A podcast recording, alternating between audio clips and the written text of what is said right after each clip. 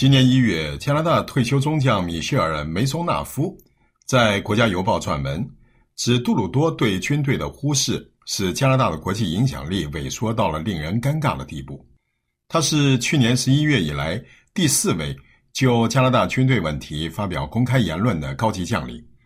加拿大不存在军人干政的禁忌，但高级将领们密集地寻非常渠道发声，恐怕为的是向联邦政府和议会施压。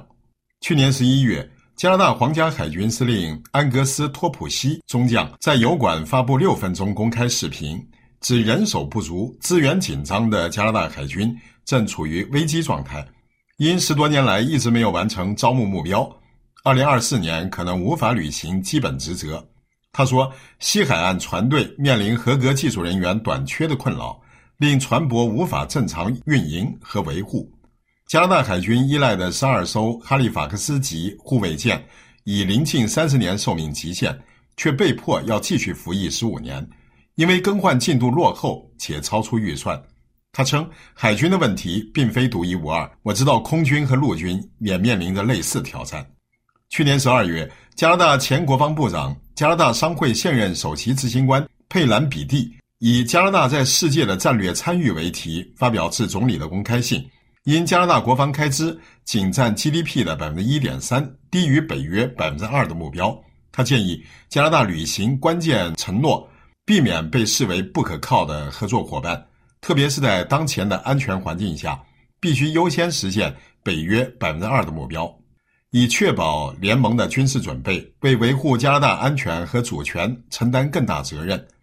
他使加拿大越来越多的被印太伙伴视为国际舞台上善意。但不认真的参与者，作为太平洋国家，加拿大明显缺席众多重大区域倡议，例如印太经济框架、奥库斯和四边安全对话。去年十二月三十一日，加拿大联合作战司令部司令鲍勃·奥赫特洛尼中将告诉加通社，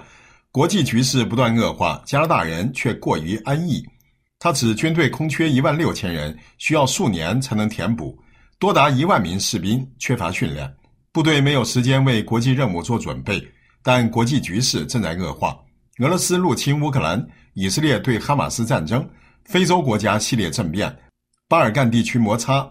委内瑞拉等南美国家难民趋势加剧，大国间日益激烈的竞争，基于规则的国家与挑战的中国、俄罗斯和伊朗之间的紧张关系。他说，连最亲密的盟友也质疑加拿大能否作为可靠的合作伙伴。退休中将米歇尔·梅松纳夫一月为军中同僚背书，指枢密院办公室看了托普西中将的视频会很不爽，但海军官兵看到指挥官如实讲述会松了一口气。又指佩兰比蒂并非首次公开呼吁政府从自满中醒来，认真对待国防。早在1987年他还是国防部长时，就提议增加军费，并建设核潜艇。这位担任过北约大西洋盟军司令部参谋长的退休中将，指当美国、法国和英国在红海的繁荣卫士行动中击落胡塞武装导弹的时候，加拿大却只派遣了三名参谋。加拿大武装部队多年来一直被总理和内阁忽视。新任国防部长比尔·布莱尔可能了解真实情况，但他有勇气要求总理更加关注军队吗？布莱尔的前任安妮塔·阿南德可能就是在这么做了之后被免职了。这就是很多军事将领公开发声的原因。政治领袖需要被告知加拿大军队的困难处境。本期北美来鸿是由法国国际广播电台特约记者潘卫制作，感谢收听。